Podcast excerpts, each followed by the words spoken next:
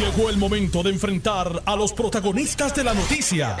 Esto es el podcast de En Caliente con Carmen Jovet. Buenas tardes y muchas felicidades a todos los que me escuchan en Puerto Rico y en el mundo entero. En Puerto Rico por el 630 y su cadena y por el 94.3 FM y notiuno.com.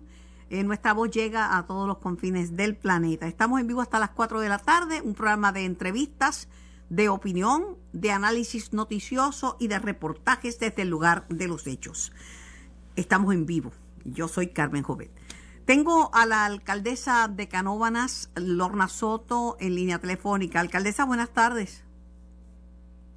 A ti, buenas tardes al pueblo de Puerto Rico. ¿Todo bien en la familia? Bueno, ya saben, ¿verdad? Papi día a día eh, orándole mucho a papá Dios que todo eh, surja, ¿verdad? De acuerdo a su a su decisión y que Dios tenga el control de todo. Pero está muy malito Chemo. Bueno, recuerden, ¿verdad? Que tiene dos situaciones. Uno es el fallo renal y el otro fallo cardíaco. El problema no es tanto el fallo renal porque la diálisis lo ha ayudado bastante, pero el fallo cardíaco pues es algo que eh, lo hace dependiente de un medicamento exclusivo que los cardiólogos, ¿verdad? Y demás internistas y demás pues han decidido que eh, con eso le ha ayudado a mantenerlo. Está consciente dentro de todo. me, ha sorprendido, Lorna, porque eh, Chemo es un hombre recio, un hombre de buen peso. Un hombre... eso, ha sido una de, de las condiciones que le ha ayudado ¿verdad? a mantenerse con vida.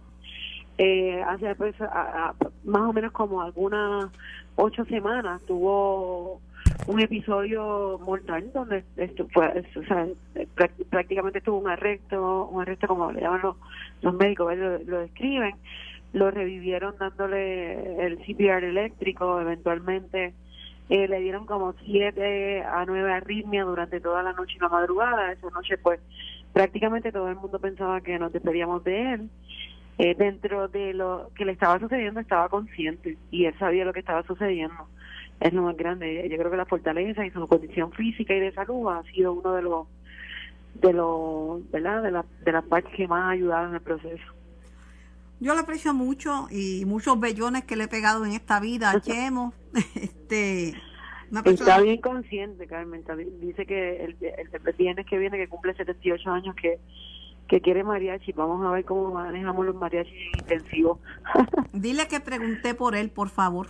Claro, claro, eventualmente cuando esté allí, porque hoy estoy visitando a dos pacientes, tengo a mi madre también hospitalizada y, y luego voy a estar con él, así que te llamaré de allí para que pueda hablar contigo. Sí, sí, hombre, claro que sí. Yo estoy aquí hasta las cuatro, ¿verdad? Pero tan pronto pueda hablar con él, este, mándale mi saludo, mi recuerdo, le te deseo. Claro. Te deseo. encantado de que tú le envíes saludos. Yo sé que él te aprecia y te quiere mucho. Mira, que lamento mucho que también tu mamá esté hospitalizada. Pero que Vamos a tener una condición, ¿verdad? Más, de, de, de, cuidado en cuestión de ella está bastante bien y, y eso, pues, pero lo estamos trabajando. Ambos, mi familia y mis hermanos lo estamos trabajando. Oye, ¿cómo es eso que ayer tú le pediste la renuncia a 42 funcionarios de tu administración? No, no fue ayer, mira, eso fue el miércoles, casualmente, el miércoles en la tarde, nosotros le solicitamos la, la renuncia a 42 funcionarios, pero eh, Pero protocolariamente, como hacía Ricky cuando firmaban la carta de renuncia. Bueno, eh, nosotros hemos hecho este proceso cerca de cuatro, yo llevo siete años en la alcaldía, cinco años lo he estado haciendo, cuatro cinco, cuatro o cinco veces lo he estado haciendo. Y le solicitamos, le solicitamos la renuncia a 42 funcionarios de, de puestos de confianza. Se le aceptó eh, la renuncia a dos de ellos al alcalde, al, vice, eh, al, vicealcalde, y, al ayudante especial. Correcto. Esas dos las aceptamos. Y, y que yo creo que ellos pueden seguir su, su carrera profesional, ¿verdad? En, el caso de, del municipio de Canóvana, nosotros seguimos enfocados en los trabajos. Los demás 40 funcionarios, pues no se les aceptó la, la, la renuncia y ellos están en, su en sus funciones que les corresponde a cada uno. Y la pregunta es, ¿qué hicieron ellos para perder tu confianza? Bueno, yo creo que la confianza no se cuestiona, Carmen. Una vez que tú pierdes la confianza, ¿verdad? Ya eso es incuestionable. Tú dijiste que no tenía que ver con los arrestos de, de Ángel Pérez y de, la Para nada. Y me reafirmo, no tiene que ver absolutamente nada con eso. Oye, y Una cuestión de confianza y como te dije, la confianza no se cuestiona. ¿Nunca te pidió un contratito este Oscar, Oscar Santa María? Eh, no, yo no soy miembro de la Junta de Subasta. Eh, no sé si alguno de los miembros de la Junta de Subasta te pudiera contestar esa pregunta, pero por lo menos a mí personalmente no. Pues tenía un guiso en el PNP, visitó alcalde y cogió este contrato Para- por un tuit Para de para ser responsable, yo pienso que en algún momento él participó de alguna de las subastas del municipio, pero no, no, nunca a mí, a mí nunca me pidió absolutamente nada. Bueno, esto es un daño grave al PNP, ¿sabes? Bueno, obvio, eh, un daño grave al, al país entero.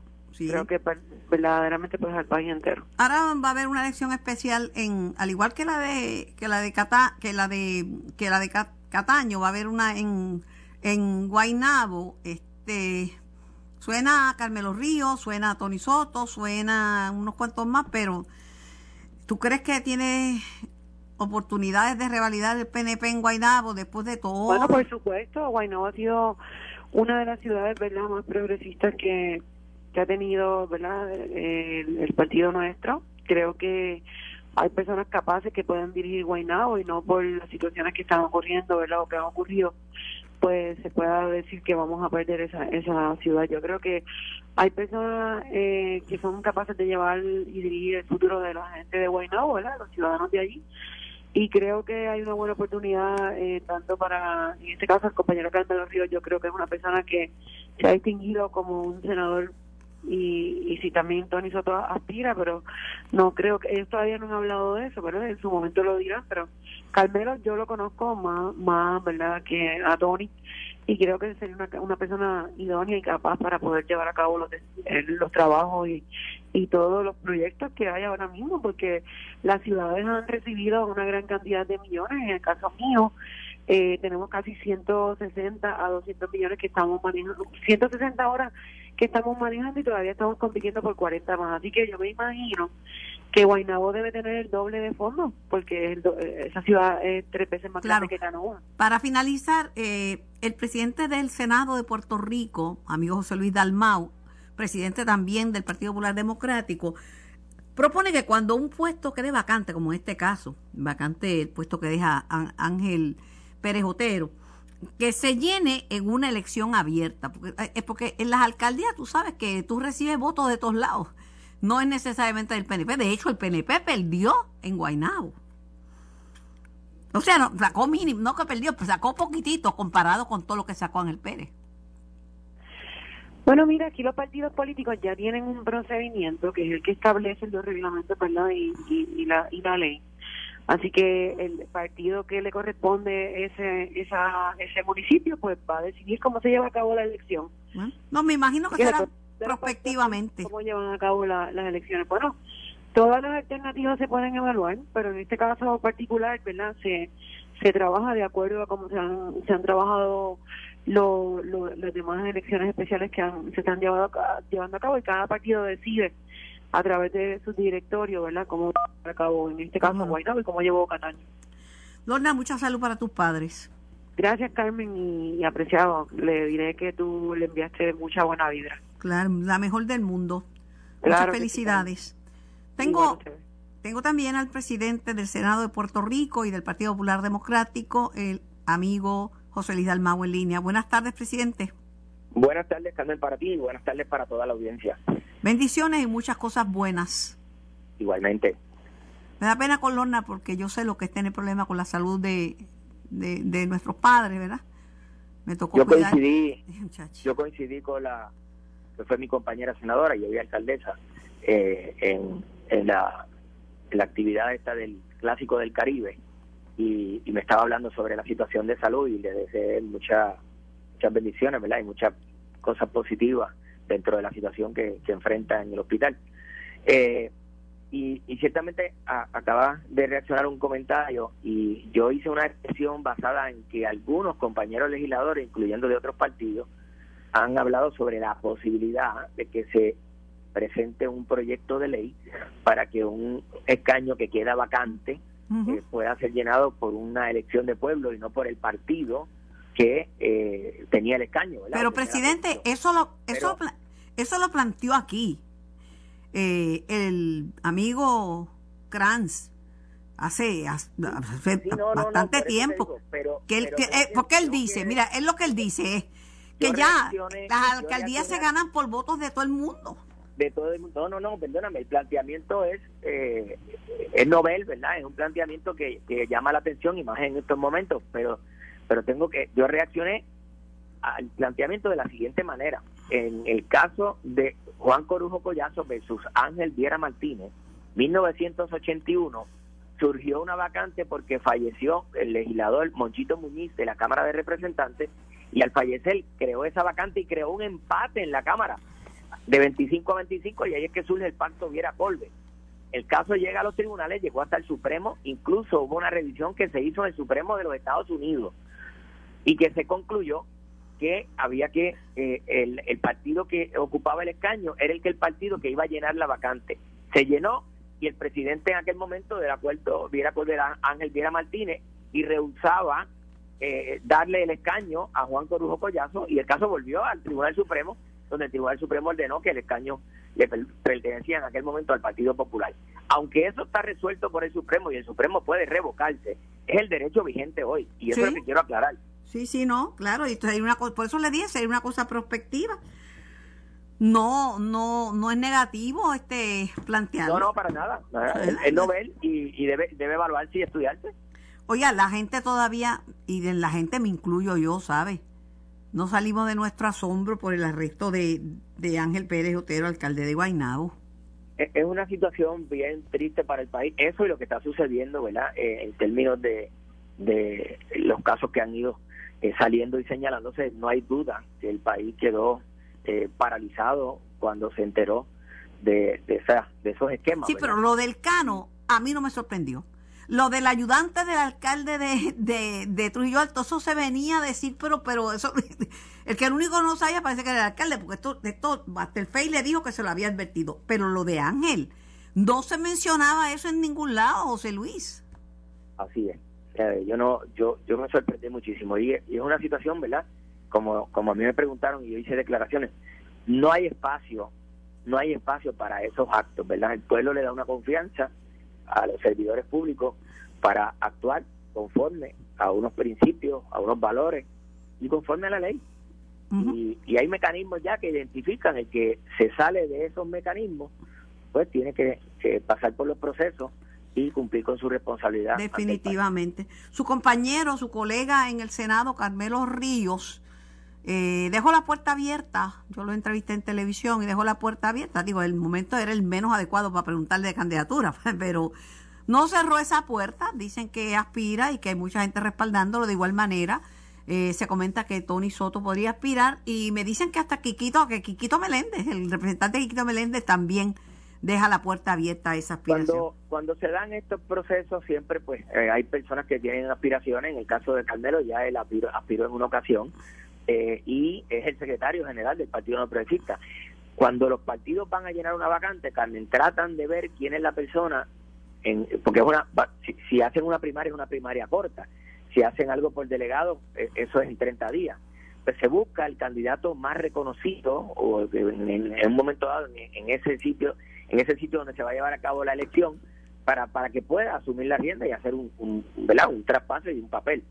Eh, así que se mencionan personas que las que tú acabas de mencionar son legisladores, eh, Calmero, secretario del partido, compañero senador, se menciona al, representante Piquito eh, Meléndez y se menciona al también representante, ex representante Antonio Soto. Eh, está interesante, interesante, qué va a suceder y cuáles son los procesos que el partido va a utilizar para llenar esa vacante. Eh, oiga, eh, el, el, comentó el FEI que le había advertido al alcalde de Trujillo Alto de los trucos de su ayudante. Hubo unos señalamientos que, hizo la oficina del FEI en un momento dado, a los cuales pues obviamente no hubo acción porque la persona se quedó en el, en el lugar. Eh, pero pasa también con el Contralor, los Contralor, la, la oficina de ética hacen unos señalamientos y esos señalamientos que se hacen, la administración los puede corregir, ¿verdad? Eh, que no sean señalamientos graves, si los pueden corregir, pues eh, los municipios lo que hacen es que actúan a base de las recomendaciones que se le dan y los eh, efectos de corrección. no no tengo la información completa de cuáles fueron los señalamientos, Mm. pero pero sí, la oficina del Bueno. fiscal especial había hecho unos señalamientos Pero por relacionados. eso digo, hay, hay- usted está buscando caminos para atajar la corrupción. Por eso ha convocado para, para examinar la legislación actual y ver cuáles son los Sí, mira, hay que mirar, hay que mirar el código, hay que mirar la legislación que tenemos. Yo creo que hay mucha legislación, hay mucha legislación. Eh, está la ley de ética, está el contralor, está el Departamento de Justicia y sus instrumentos investigativos. O sea, los mecanismos legales para detectar, y por eso es que se detectan, porque existen mecanismos. Pero para detectar. tampoco se pueden hacer, se, se ofenderse o hacerse los locos, porque si yo le digo a usted privadamente, digo, mire, presidente, tengo unas informaciones que han llegado hasta mí, no tengo la prueba, por eso no me voy pública, pero me ha llegado tal y tal y tal y tal, tal cosa, de un ayudante especial, yo creo que usted debe ponerle el ojo a esta situación. No se le cae un pedazo con atenderla, es mejor que, que vengan y lo hay arresten. que, en- hay que hay que prestar atención. Cuando Hay que vienen hay que prestar atención. Y cuando el río No, suena, usted sabe. Y, y yo digo, mira, eh, Carmen y la audiencia que, que está eh, en estos momentos, hay muchos servidores públicos honestos y que van todos los días a La mayoría. del país. La inmensa mayoría. El hecho de que uno u otro en un momento dado haya hecho lo incorrecto, no puede ser todo el mundo juzgado de la misma manera. Eh, yo rechazo eso tajantemente porque conozco muchos servidores públicos que hacen su trabajo de forma honrada y de forma correcta para la ciudadanía y son los más, son los más. Yo rechazo Eh, eso de cualquier profesión, porque no se puede generalizar. Habrá un periodista que es irrespetuoso, descuidado, que no vigila, eh, no, no tiene datos fehacientes, pero decir que la prensa no sirve es una generalización, ¿ves? Lo mismo con los políticos. Y hay algunos que permanecen muchos años con el favor del público y luego se ven en problemas, como el caso de, de Guillito. Pero no se puede generalizar. Hay que ir a los hechos como son. Por- la investigación está ahí y, la- y la- el juicio eh, va a determinar y va a dar detalles adicionales de todo lo que ha pasado. Al- para finalizar, eh, hablo con el presidente del Senado y presidente del Partido Popular Democrático. Han tildado de toallazo el, que se le devuelvan las comisiones al senador Albert Torres, que se vio en medio de un escándalo con sus propios empleados que le acusaban de pedirle chavo, ese- de, de corrupción. Mira, eh, a mí me hicieron una pregunta algunos colegas de los medios de comunicación de qué iba a suceder en enero con las comisiones. Y yo, mi contestación fue la siguiente. Se recibe el informe, tiene que el Senado recibirlo en enero, procesar el informe antes de cualquier tipo de evento. Ahora, si de ese informe recibirse no hay señal de haber eh, incurrido en conducta antiética, se le devolverían las comisiones, porque ese es el paso a seguir. Eh, pero eh, el titular dice que yo se las voy a devolver hoy. Tampoco podría hacerlo porque hay un trabajo que se está haciendo por parte de esa comisión con el otro personal de otro legislador y no se puede quedar incompleto. Tengo que terminar, esperar que culmine para entonces hacer el traspaso si es que se va a hacer. Eh, pero déjame apuntarte un poquito más. Las reglas de ética del Senado están basadas en el derecho que le da la Constitución a que los miembros de cada Cámara, entiéndase Cámara de Representantes y Senado, van a ser los jueces de sus propios miembros.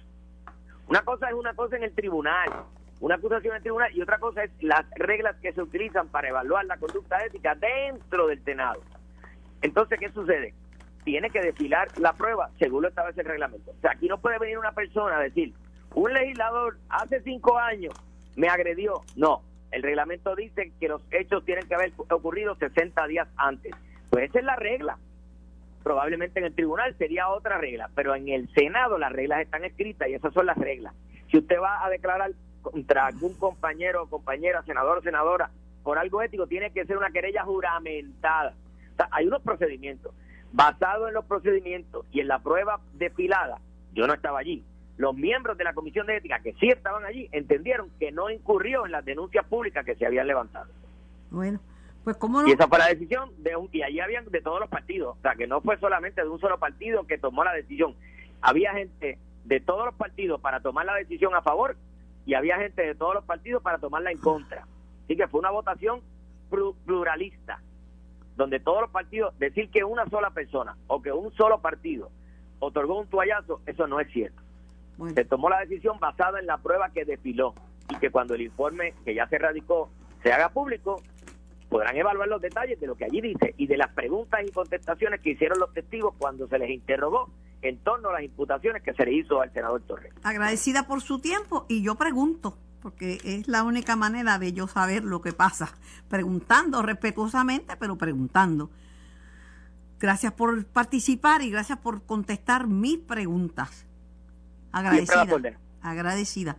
Me voy a la pausa, regreso con más de En Caliente. Estás escuchando el podcast de En Caliente con Carmen Jovet de Noti1630. Buenas tardes, licenciada Coto Vives. Mucha salud, mucha tranquilidad y sobre todo muchas felicidades. Gracias, Carmen. Igualmente para ti y saludos para todos los radioescuchas. El Colegio de Abogados hizo unas expresiones en el sentido de que tenemos muchas leyes anticorrupción, pero que han sido poco efectivas. Bueno, eh, la efectividad o no de las leyes anticorrupción va a depender mucho de que se puedan atender, que se puedan procesar a las personas conforme a la legislación. Y para eso pues hay que estar alerta a otra serie de conductas que son las que al final de cuentas vemos como actos de corrupción, como estilos de vida, este, y ese tipo de cosas, porque de nada vale tener leyes si no buscamos la forma de hacerlas cumplir. Estilo de vida, cuidado también, porque me dicen que el ayudante especial del alcalde Trujillo Alto, que ya habían hecho este advertencias sobre su conducta, aunque había cogido contrato y dinero, pero por, por cientos de miles, que vivía modestamente, y el mismo Ángel Pérez, no era ostentoso, no era el cano. Eh, bueno, en todos los casos no son iguales, ¿verdad, Hay, este, algunos pues son como el ya el que se, el del cano que se declaró culpable, eh, que exhibía una conducta y un estilo de vida que no iba a la par con con los ingresos reportados. Eh, hay otros casos que hay que buscar la forma de identificarlo. Por ejemplo, eh, se me ocurre pensar que hay que estar bien pendientes de, las corporaciones y los individuos que tienen contratos gubernamentales para saber eh, cuántos contratos tienen, con cuántos municipios, porque como ha salido a relucir en este caso, pues eh, todo aparenta que esta compañía de recogida de basura tenía contratos con varios y, y, la otra que la otra la de asfalto también o sea Oscar Santa María tenía contratos en todas las ramas del gobierno es una cosa increíble. Me digo no creo que en la rama judicial pero por lo menos en las agencias en eh, hasta en el DMO que es una corporación pública eh, en la legislatura en los municipios una cosa que yo creo que se hartó de billetes este y de contratos.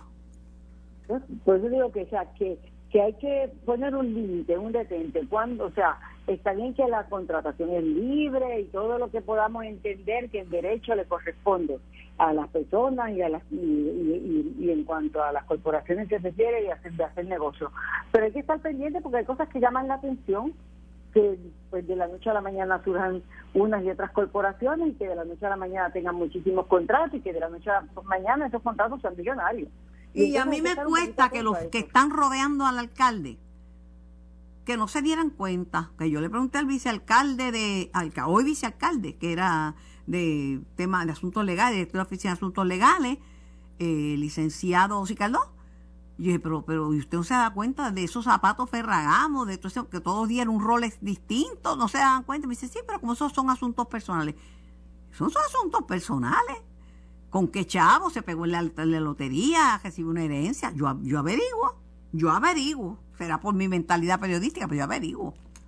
Este, bueno, hay cosas que llaman la atención, pero si algo vemos con cierta frecuencia en estos casos que procesamos de corrupción, es que hay casi como un código de silencio, este Carmen, no digo que ese sea el caso, te hablo en general, en términos generales, o sea, hay personas que prefieren hasta declararse culpables, etcétera, para no eh, descubrir o delatar o a quien los nombró o a quien le deben un favor, este y pues, pues e, e, esa es una de las grandes dificultades en el procesamiento de estos casos criminales. Hay otra dificultad. Si uno no habla, pues, pues ya tú sabes que el procesamiento. Hay otra dificultad. Pues.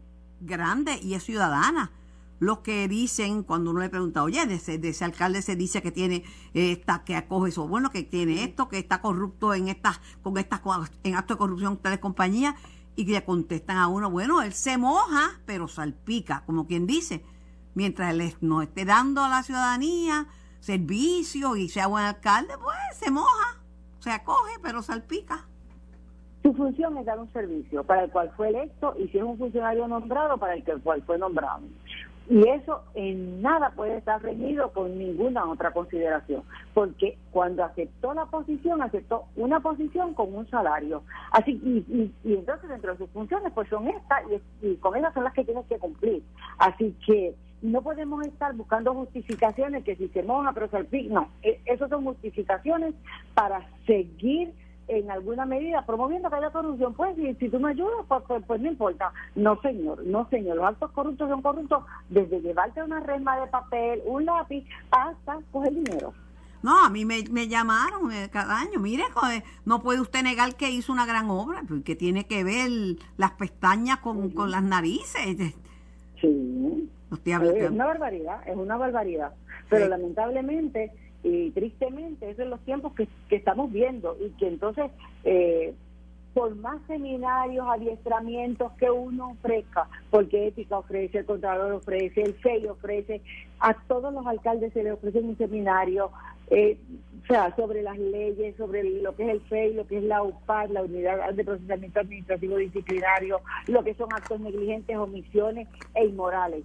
Y total, pues, pues algunos pues parece que, estaban muy distraídos. Es que no, es que no hay peor ciego que el que no quiere ver, ni peor sordo, sordo que el que no quiere oír. A mí me, me choca, me choca que el FEI le haya advertido al alcalde de Trujillo Alto sobre las peripecias y trucos del, del, del, del vicealcalde y que haya pensado que es que son malos dos del FEI que quieren hacer el daño al pobre hombre. Mira, este, ese caso de Trujillo Alto, Carmen, eh, se generó con la compraventa de un auto eh, para eh, campaña proselitista del señor alcalde y la transacción se hizo en la alcaldía. Y este señor Radamés Benítez fue el que le entrega al vendedor del vehículo el contrato ponchado con el sello de la alcaldía. O sea que este por eso es que se declara culpable pues porque imagínate estaban haciendo eh, eh, llevando a cabo actividades contractuales proselitistas en, en, una facilidad municipal pero Radamés no era el candidato. Quién se benefició de eso por, e, pues, eso pero porque el candidato no era Radamés. Pero, ahí lo tenemos Radamés pues cargó con la responsabilidad.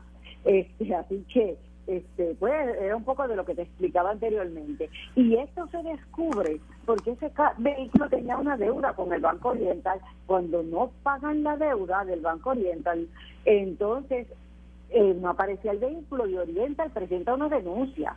Y el IE se persona en las facilidades de la alcaldía a buscar el vehículo y es el propio alcalde el que le dice a los funcionarios, a, los a Radamés y otro empleado, le dice, lleven a los funcionarios del MIE a buscar el vehículo y sabía dónde estaba el vehículo, o sea, ¿de qué estamos hablando?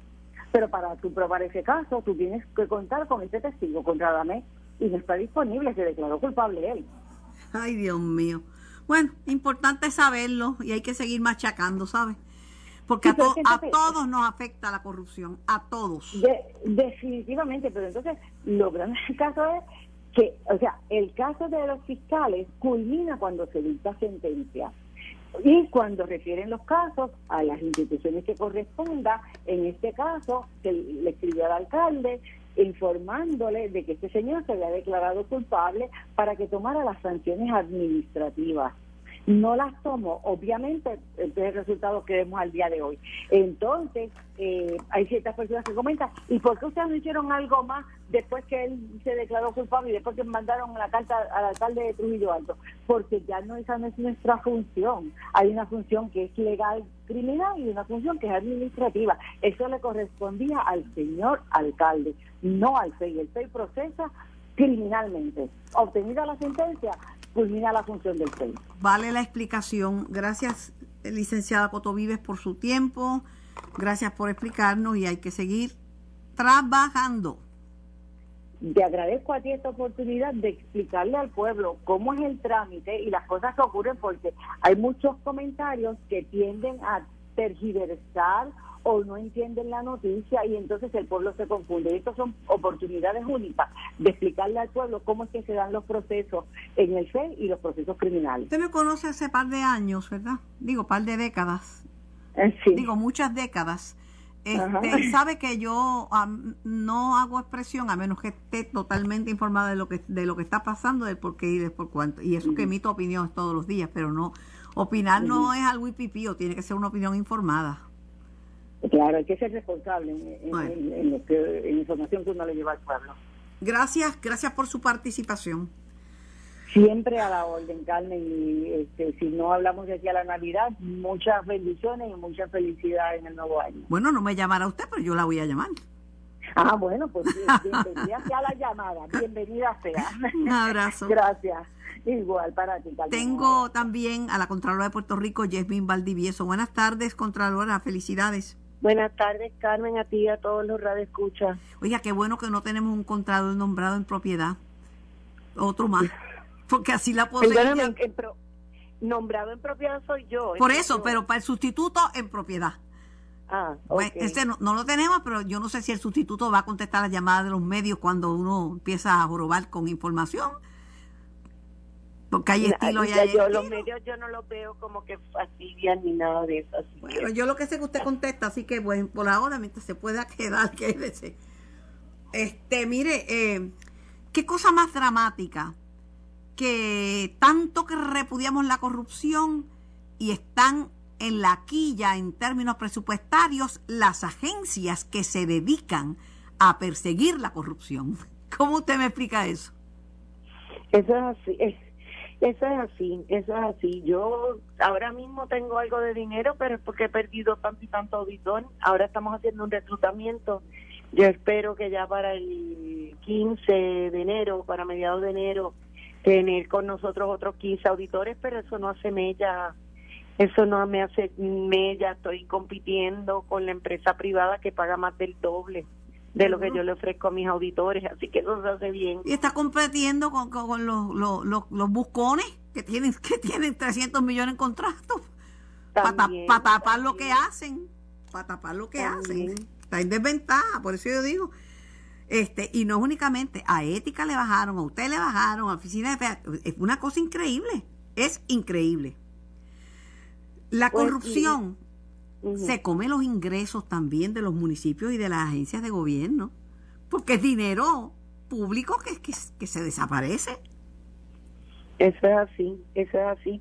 Y lo malo, lo que es peor, la gente aquí habla y se horroriza de la corrupción que sale en, en, en, los medios. Recuerda que aquí hay mucha corrupción de lo que dicen el petit corruption, que es la corrupción, la de todos los días, que tal vez no sale en un periódico, que tal vez no sale reseñada en un programa de radio, pero que ocurre a menudo, que nosotros estamos refiriendo todo el tiempo, personas trabajando y, y, y cobrando un salario en una agencia, mientras están trabajando en otro lugar a las mismas horas. O sea, yo no tengo ningún problema con aquí el servidor público que tal vez tiene que tener un segundo trabajo, ¿verdad? Para, para poder cuadrar su, sus necesidades, pero que a la misma hora que se supone que tú estés haciendo una función de gobierno, tú estés cobrando en otro lugar, o que tengas una compañía y mientras se supone que tú estés supervisando no sé, escuelas y construcción de obras, tú estás haciendo dinero haciendo tus propias obras. Y esa no se entera nadie, eso nunca nadie se entera. Y es corrupción. Y cuando sumamos esa, esa, esa, esa se convierte en muchísimo dinero también. He escuchado en estos días muchas críticas, eh, algunas informadas, otras no tanto, pero muchas críticas sobre los procesos de subasta y la limpieza y legitimidad de las subastas en el gobierno. Desgraciadamente, estos procesos de subasta se dan específicamente para que haya transparencia, para que todo el que quiera competir compita, para que de buena lid ofrezcan su, su número, que el municipio una entidad gubernamental pueda eh, tener una gama de entidades para escoger quién es el mejor postor, que no siempre es el, el, que es más barato, ¿verdad? Porque hay veces que tú lo que necesitas es algo mañana aquí y el más barato te lo puede traer en dos meses. Este, y ciertamente se supone que esos procesos de subasta sean los que mantengan la administración y la y, y el poder dar esta contratación lo más limpia posible, pero desgraciadamente desgraciadamente, aún así siempre se ponen de acuerdo. Hoy en día, y te puedo decir, cuando vaya a ver las cantidades que cobran en otras agencias por los desperdicios sólidos, etcétera, si hubiera habido proceso de subasta, que eso lo queremos cambiar porque tiene que haberlo, tiene, tiene que haberlo. Eh, esta compañía de Santa María cobraba menos que las demás, o sea que técnicamente y bajo las reglas de subasta que usted va a coger mejor pastor se lo hubiera ganado de todas maneras. A lo mejor le decían cuánto cobraban los demás. También, porque eso pasa. Eso pasa, eso fue el caso, por ejemplo, no era subasta porque eran eran proyectos menores de 200 mil dólares. En el caso de la superintendencia, las mismas muchachas y auxiliares que recibían la, las propuestas de otras personas llamaban al, al contratista que salió culpable y le decía, mira, te ofreció tanto. Y él decía, pues cámbiamela, como ya ya las tenía. Imagínese. Cámbiamela y ponme esto. Imagínese. Eh, eh, aquí de nuevo estamos dependiendo de la disciplina de los servidores públicos que están envueltos en esta en, en, en, estas transacciones. Eh, alguien habló de que teníamos que dar más adiestramiento yo entiendo que no es cuestión de adiestramiento, todo el mundo sabe de chiquito que si tú te tienes que esconder para hacer algo, como meterte en un carro que nadie vea que te están pasando un sobre o dar un sobre por debajo de la mesa, no no es necesario un adiestramiento para tú sabes que estás haciendo algo malo. Es más, estás reconociendo que sabes que es algo malo porque lo estás haciendo claro. escondida. Hay un tato, y con esto la dejo, que me llama mucho la atención y es que el esquema por el cual fueron arrestados tanto Ángel Pérez Otero y, y Rodríguez Benítez, ayudante del alcalde de Trujillo Alto, tienen similitudes con los otros funcionarios que han investigado los, los federales. Son esquemas parecidos. Sí, sí, sí, sí, sí, sí. Y de nuevo, cuando tú haces, mira, ponte que tú digas, no, porque tengo estas necesidades, mío se está muriendo, necesito para salud, para... Nada justifica, nada justifica el, el robo. Y si, y, y, y si tú entiendes que un puesto de alcalde, que un puesto de, de, de, secretario, de director ejecutivo, no te va a dar el dinero que tú necesitas para mantener a tu familia como tú quieras, pues olvídate del renombre que tú creas que te puede dar el tener, el ostentar esa posición. Esas son decisiones que se toman de antemano no a mitad de camino decir, ay, pero yo necesito más dinero o necesito más, más relojes para poder enseñarle a la gente.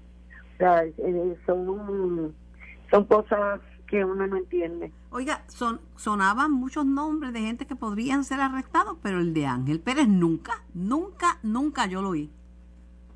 Yo creo que nadie, nadie, o sea, que nadie nunca pensó, este, porque la realidad es que él siempre hablaba de una manera humilde, o sea, aún siendo presidente de la Federación de, de Alcaldes, siendo alcalde de uno de los municipios más grandes y, y, y más apoyantes en, en, la isla, tú lo veías ahí siempre humilde.